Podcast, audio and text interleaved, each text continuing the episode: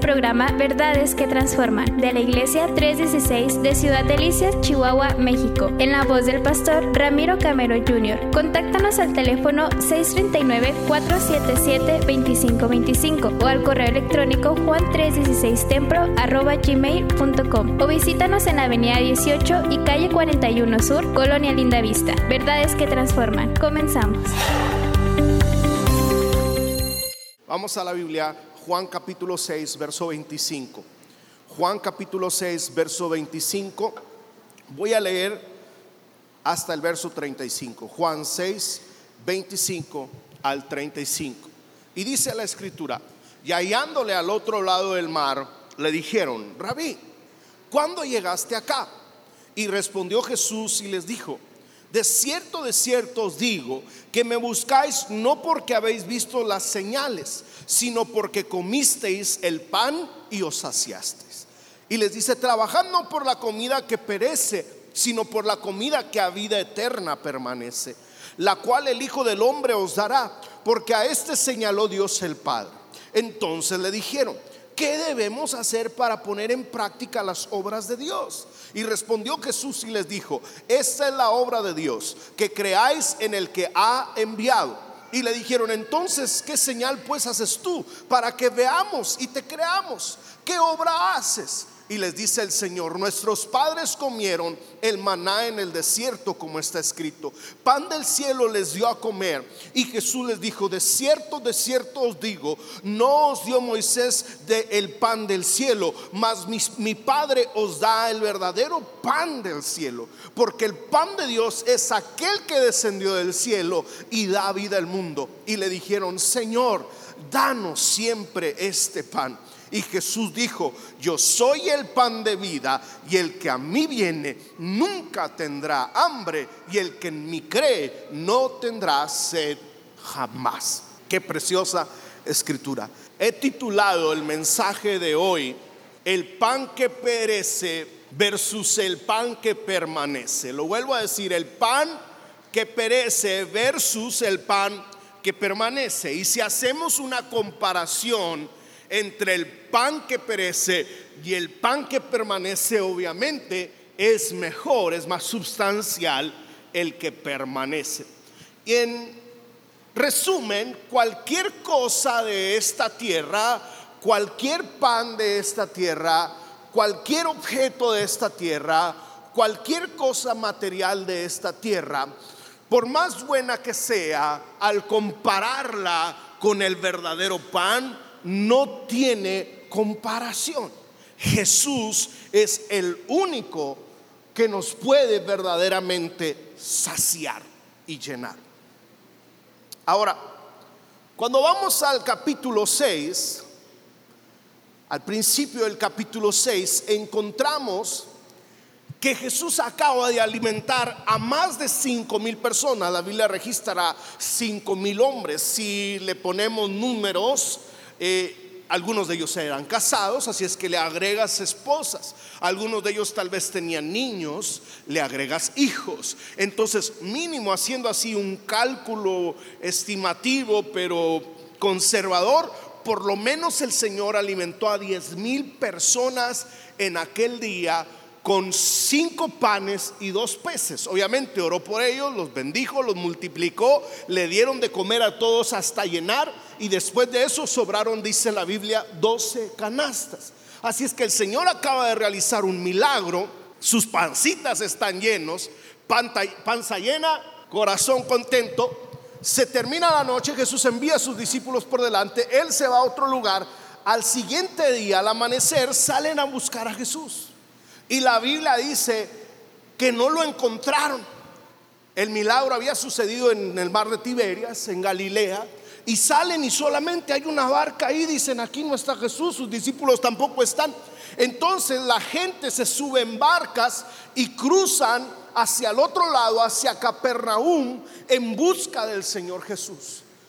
Se dan la, se llevan la sorpresa de que Jesús está en Capernaum y cuando ve la multitud que había sido alimentada un día antes con pan, al Señor Jesús le dicen, hey, ¿cuándo llegaste acá? ¿Por qué no nos avisaste que ibas a estar acá. ¿Por qué no nos dijiste que estabas aquí? cuando llegaste?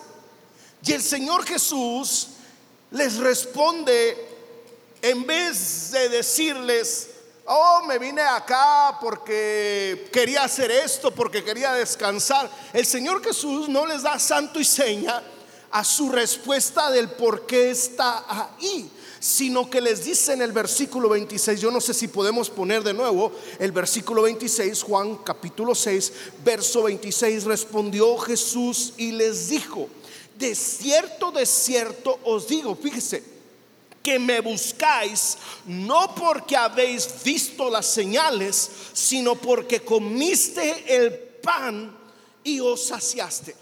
Me detengo ahí.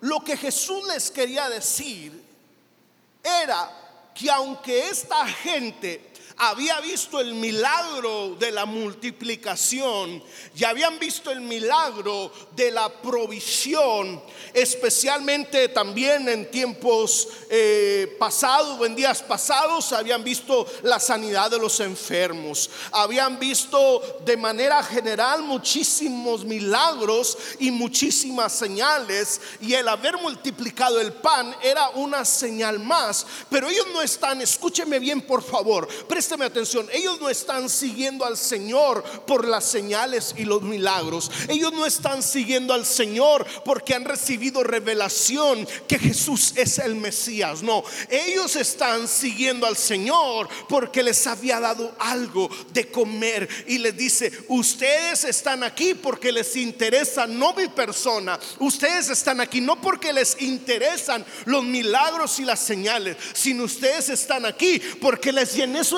estómago y quieren más comida. Quieren que les vuelva a llenar ahora el estómago. A esta gente no le interesaba ni en realidad cuando había llegado Jesús, ni si él era el Mesías. Solamente querían hacerle así como que plática un rato para ver si podían obtener de él de nuevo pan. Y Jesús conocía perfectamente sus corazones y les habla no de su viaje, no les responde cuando llegó, sino que les dice, ustedes están aquí porque les llené la panza. Y luego sigue en el verso 27, si podemos poner el verso 27, dice, trabajad no por la comida que perece, sino por la comida que a vida eterna permanece. O sea, les está diciendo, dejen de ansiar los panes y las cosas semejantes como si la comida material fuera eh, eh, capaz de, llenar el vacío de su corazón. Les está diciendo, desen cuenta que esta comida terrenal perece. Desen cuenta que esta comida terrenal sacia su vientre o llena su vientre, pero no puede saciar su corazón. No tiene valor, no es permanente esta comida. Puesto de otra manera, pudiese haberles dicho el Señor, ustedes están aquí por los motivos equivocados. No han entendido las señales que he hecho. Tengo algo mucho mejor que darles. Más que señales, tengo un pan que darles que no llenará su vientre, sino que saciará su corazón. Ahora, escuche bien, las personas, nosotros, solamente podemos comer cierta cantidad de comida, aunque algunos comemos más que otros, ¿verdad? Me incluyo. Pero no podemos comer más que eso. Escuche bien, en el tiempo del desierto del, del pueblo de Israel, cuando pidieron maná del cielo, el Señor hacía descender maná del cielo y querían juntar tanto. Pero el Señor solo les enviaba lo que necesitaban o les permitía que agarraran lo que necesitaban para ese día. Y lo que sobra, escuche bien, finalmente se echa a perder, se malogra. Y, y más en este tiempo donde están en el Mediterráneo sin refrigeración, no había, no había refrigeradores como hoy, pues la, la, comida no se podía conservar por mucho tiempo. Y por eso Jesús les advirtió a estas personas que no desperdiciaran sus energías consiguiendo la comida que perecía, sino que se esforzaran por la comida que permanecía para vida eterna. ¿Alguien me está entendiendo? Me estoy explicando. El profeta Isaías lo puso de esta manera, fíjese. Cuando vamos a Isaías, capítulo 55, verso 2, Isaías 55, 2, Isaías 55, 2 dice, ¿por qué gastáis el dinero en lo que no es pan y vuestro trabajo en lo que no sacia? Y les dice el profeta, oídme atentamente. Y les dice, comete el bien y se deleitará vuestra alma con grosura. Wow. ¿Por qué gastáis el dinero en lo que no es pan y vuestro trabajo en lo que no sacia? Dice, oídme atentamente y comed del bien, dice. Y se deleitará vuestra alma con grosura. En resumen, aquí vemos dos cosas. La primera cosa que vemos aquí es que el Señor les está hablando del pan que perece. Pero surgen dos preguntas. ¿Cuántas veces perdemos el tiempo buscando las cosas que perecen? ¿Cuántas veces perdemos el tiempo y nos afanamos buscando las cosas que perecen? Y la segunda pregunta que surge ahí, ¿cuántas veces solamente buscamos a Dios por sus dádivas? La mayoría de la gente sale a buscar a Dios por sus dádivas, pero no sale a buscar al dador. Y hay una diferencia entre buscar al dador, o sea, buscar a Dios, buscar su presencia, buscar su rostro, a buscar sus dádivas. Y la mayoría de las personas simplemente busca sus dádivas, mas no al dador. Y esta gente es un ejemplo de ello. Estaban buscando las dádivas, estaban buscando que les llenara el estómago, pero no estaban buscando al Mesías, no estaban buscando al Salvador. Y Él les dice, ustedes están aquí no porque les interese mi persona, ustedes están aquí no porque les interese estar cerca de mí, ustedes están aquí porque les llené el estómago. ¿Y quieren que se los vuelva a llenar. Y les dice, no se enfoquen en las cosas que les llenan el estómago, sino busquen las cosas que les llenan el corazón. ¿Y cuántas veces nosotros diariamente salimos a buscar las cosas que nos traen satisfacción en la vida, pero no cosas que nos sacian el corazón? Dicen por ahí que todos los días el cuervo y el colibrí salen a volar. Pero el cuervo sale a buscar los desechos. Es carroñero. Sale a buscar lo que se quedó allí de otro animal muerto. En cambio, el colibrí todos los días sale a buscar el néctar de las flores, la miel. Sale a buscar lo que le sacia, lo que le nutre. ¿Cuál somos nosotros? ¿El cuervo o el colibrí? Mateo 6:33 lo dice de la siguiente manera, Mateo 6:33, mas buscad primeramente el reino de Dios y qué, y su justicia. Y todas estas cosas nos serán añadidas. Pero ¿cuántas veces salimos a buscar las añadiduras antes que el bien y la justicia de Dios? Como que si tenemos la fórmula al revés. Busco primero las añadiduras, las cosas terrenales. Y si me sobra tiempo, busco a Dios. Pero el Señor les dice, Isaías lo dice, la Biblia lo dice, que no perdamos el tiempo en las cosas terrenales. Porque las cosas terrenales me van a dar tal vez un momento de paz, de felicidad, de alegría, pero no saciarán el vacío que hay en mi corazón la comida o el pan que perece versus el pan que permanece. Y en segundo lugar, habla específicamente del pan que permanece. Yo quiero por un momento hablar del pan que permanece.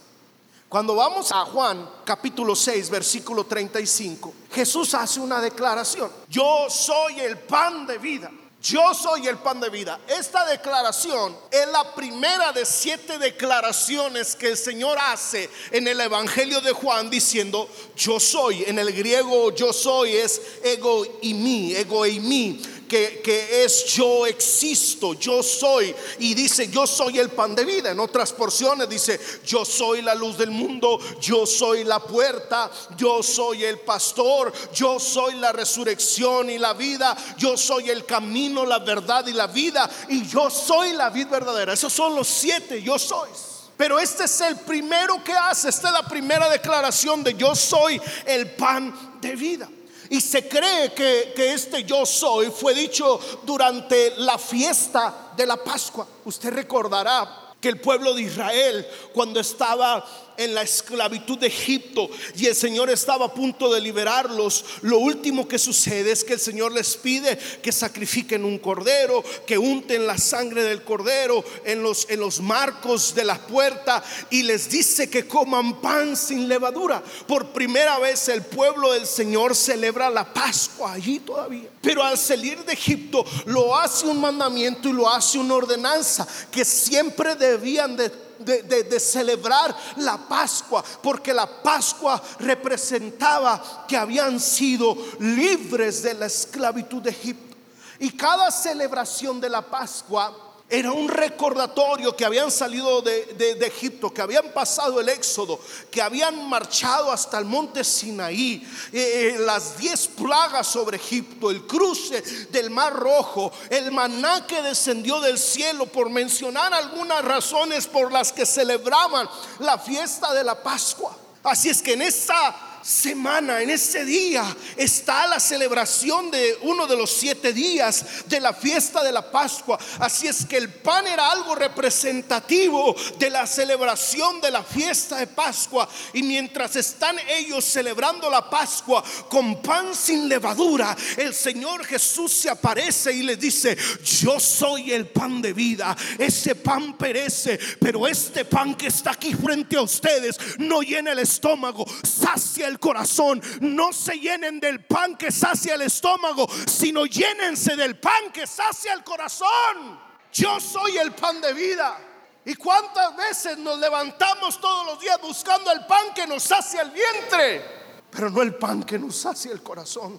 Y les dice en Éxodo, les recuerda esto porque en Éxodo 16, capítulo 3, eh, verso 4, dice, y descendían los hijos de Israel y decían los hijos de, Israel en Éxodo 16, 3 al 4, ojalá hubiéramos muerto por mano de Jehová en la tierra de Egipto, cuando nos sentábamos a las ollas de carne, cuando comíamos pan hasta saciarnos, pues nos habéis sacado a este desierto para matar de hambre a toda esta multitud. Y el verso 4 dice, y Jehová dijo a Moisés, he aquí yo os haré llover pan del cielo, y el pueblo saldrá y recogerá diariamente la porción de un día para que yo pruebe si andan en mi ley o no.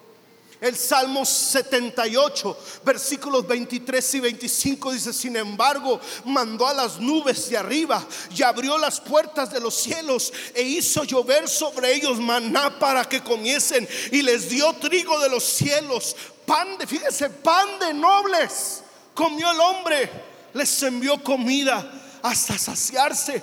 Pero ahora esto Jesús lo está contextualizando y lo trae al presente. Fíjese cuando vamos a Juan capítulo 6, versículos 31 al 33. Juan 6, 31 al 33 le dice, nuestros padres comieron en el maná en el desierto, como está escrito, pan del cielo les dio a comer. Y Jesús les dijo, de cierto, de cierto os digo, no os dio Moisés el pan del cielo, mas mi Padre os da el verdadero pan del cielo, porque el pan de Dios es aquel que descendió del cielo y dice, y da vida. O sea, el pan sacia el vientre, pero el pan del cielo, Jesús, el pan de vida, sacia el corazón. El pan llena el vientre. Las cosas de esta tierra llenan el vientre. Traen satisfacción pasajera, efímera. Pero las cosas celestiales sacian el vacío que hay en mi corazón. Y en todas las ocasiones Jesús utilizó bienes, elementos cotidianos de la vida para enseñar grandes verdades. Usó la sal, monedas, dinero, semillas, velas, candeleros, levadura, higuera, piedra, rocas, ovejas, aves, lirios, pozos de agua, prendas de vestir, odres de vino, trigo, cizaña, vino, para ejemplificar e ilustrar bienes materiales cotidianos y compararlos con las cosas espirituales. Y aquí en Juan 6:35 Jesús usa este elemento indispensable del pan para enseñar una tremenda verdad espiritual. El problema era que la gente, este era un gran problema, no lograba establecer la conexión espiritual en la lección objetiva que Jesús buscaba enseñar. Las mentes de las personas estaban enfocadas en lo físico, en lo material, en lugar de lo espiritual. Y tal es el caso de nuestra actualidad. La gente viene a la iglesia para que Dios le sane. La gente viene a la iglesia para que Dios le ayude con el problema que tiene legal. La gente viene a la iglesia para que Dios le dé trabajo. Pero ¿cuántas veces venimos a la iglesia para que Dios sacie nuestra alma y nuestro corazón? No se trata de buscar a Dios porque me va a hacer el milagro, sino que se trata de buscar a Dios porque es el único que puede salvar mi alma y mi corazón. ¿De qué me serviría si gano el mundo entero? ¿De qué me sirve si Dios me da una casa, si Dios me da un carro, si Dios me da un trabajo, si no pongo atención a mi alma? El milagro más grande no es que Dios me sane ni que Dios me dé los deseos de mi corazón. El milagro más grande es la salvación de mi alma. La Biblia lo dice así, de que le serviría al hombre si ganara el mundo entero. Si tiene 20 negocios y 20 millones y tiene el banco ladeado y tiene la caja fuerte llena o no tiene nada ni en qué caerse muerto. Eso no es lo más importante, cuánto tengo o no, cuánto tengo. O si no tengo nada, lo más importante es la salvación de mi alma y que yo pueda llenar mi vida y mi corazón del pan de vida. Y el problema era que la gente siempre estaba buscando a Jesús para que les hiciera algo. Y yo te pregunto, ¿cuál es el énfasis en tu vida cristiana? ¿Para qué buscas a Dios? ¿Para que te bendiga? ¿O para que salve tu alma? Ahora, claro, no tiene nada de malo pedirle a Dios que, que, me haga un milagro. No tiene nada de malo pedirle a Dios que me sane. No tiene nada de malo pedirle a Dios que me bendiga. No tiene nada de malo pedirle a Dios que me dé un mejor trabajo. No tiene nada de malo pedirle a Dios que me ayude a alcanzar mis metas en esta vida. Pero si las metas de esta vida van a hacer que mi alma se pierda, entonces he perdido el énfasis. Lo más importante es lo espiritual. Dile al que está a tu lado, lo más importante es lo espiritual. Y todos debemos de conocer y saber que el único verdadero pan que puede saciar nuestra alma y darnos vida eterna es Jesús. Y así en 10 minutos. ¿Por qué Jesús es el verdadero pan que permanece y sacia y da vida? Primero, porque su procedencia es celestial. Su procedencia es que Jesús dijo, mi Padre os da, dice el verso 32, el verdadero pan del cielo. Su procedencia, su procedencia es celestial, su origen es celestial. Jesús mismo dijo en el verso 50, en el verso 31 dice, he descendido del cielo. El verso 51 de Juan 6 dice, yo soy el pan vivo que descendió del cielo. Él mismo afirma que ha descendido del cielo. Y así como el maná descendió del cielo, de la misma manera Jesús, el pan de vida, bajó del cielo. Ahora, pero no solo bajó del cielo, sino que fue enviado por Dios. Ahora, no solo proviene del cielo, sino que fue enviado por Dios mismo desde el cielo. Él declara en Juan 6:38, porque he descendido del cielo no para hacer mi voluntad, sino la voluntad del que me envió. Había sido enviado por el Padre con un propósito.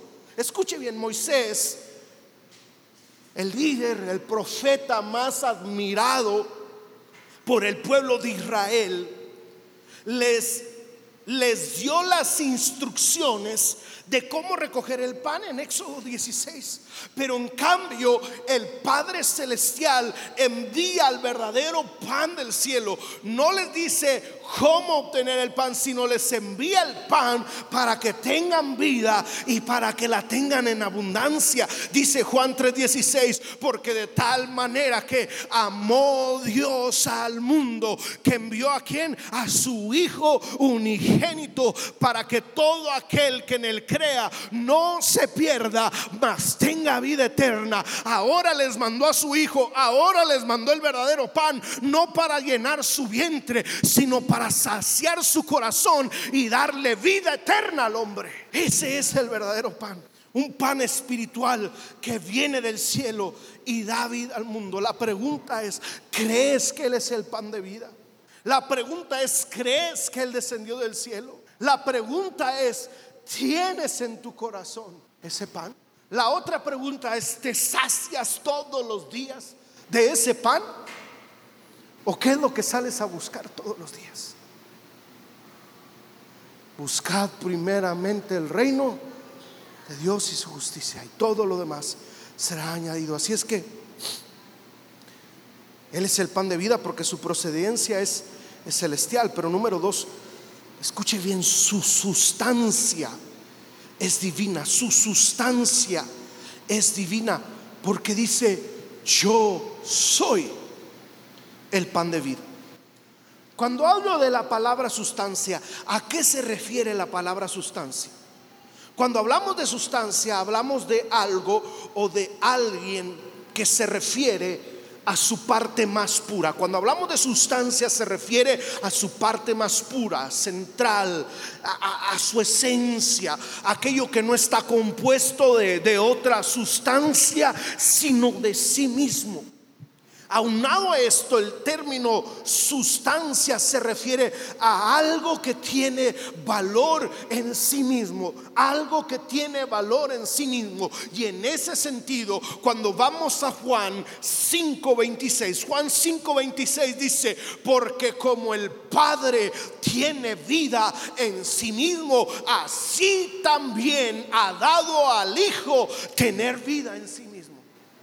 Qué poderosa escritura, Juan 5:26, porque como el Padre tiene vida en sí mismo, así también ha dado vida al Hijo, tener vida en sí mismo.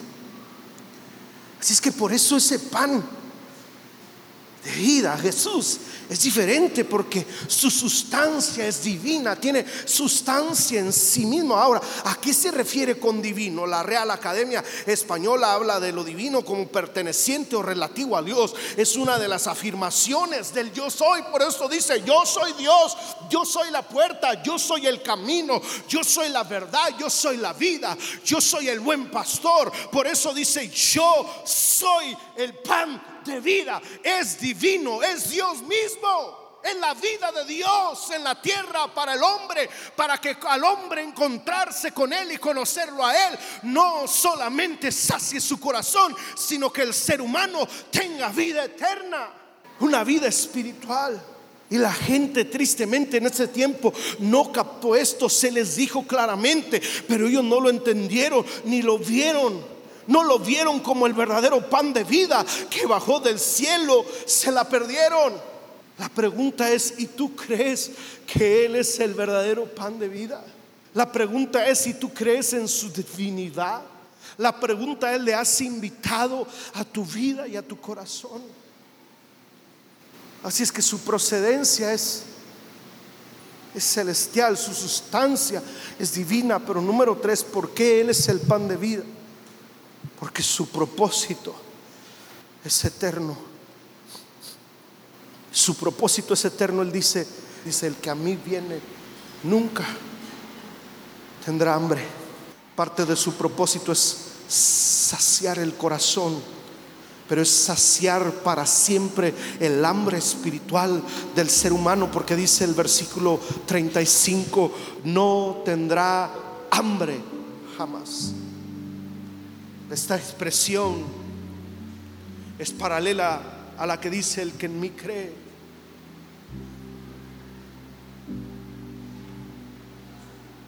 Nunca tendrá hambre, nunca tendrá sed. En ese sentido es como Jesús, si nos dijese, el maná del desierto les ayudó a subsistir en el desierto. Pero mi pan les sacia para vivir diariamente. Escucha bien, a diario enfrentamos crisis, problemas, conflictos, decepciones, desilusiones, injusticias, escasez, enfermedad, impaciencia, inseguridad. A diario nos enfrentamos con las desilusiones del mundo y de esta vida.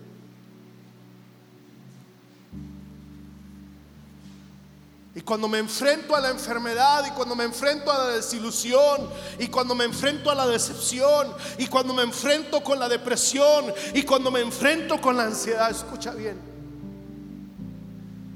el iPhone 15 no me sacia. El novio guapo no me sacia. El carro del año no me sacia. El castillo en el que vives no te sacia, ni tampoco la choza en la que tal vez vives te sacia. Nada, ni lo mucho ni lo poco, nada terrenal y nada material. Quita la ansiedad y la depresión. En sus lechos de muerte, los hombres más ricos que ha habido, como el creador de todo lo de la manzanita, con un cáncer ahí consumiendo su cuerpo, dice, me he dado cuenta que un reloj de 100 dólares y uno de miles de dólares me marcan la misma hora. Me he dado cuenta que un carro de 5 mil dólares a uno de cientos de miles de dólares me mismo destino. Pero sobre todo me he dado cuenta que aquí en mi lecho de muerte ni todos los millones que tengo pueden comprar mi familia, ni la felicidad de mi familia. Y lo peor aún, dice, es que aunque tenga todo el dinero del mundo y le puedo pagar a un chofer para que me lleve a cualquier lugar, no le puedo pagar a nadie para que lleve mi enfermedad. Ni a nadie para que muera por mí. Porque nada de esta tierra material puede saciarnos, puede satisfacernos por este fue el programa Verdades que Transforman de la Iglesia 316 de Ciudad Delicias, Chihuahua, México, en la voz del pastor Ramiro Camero Jr. Contáctanos al teléfono 639-477-2525 o al correo electrónico juan316templo gmail.com o visítanos en Avenida 18 y Calle 41 Sur, Colonia Linda Vista. Verdades que Transforman.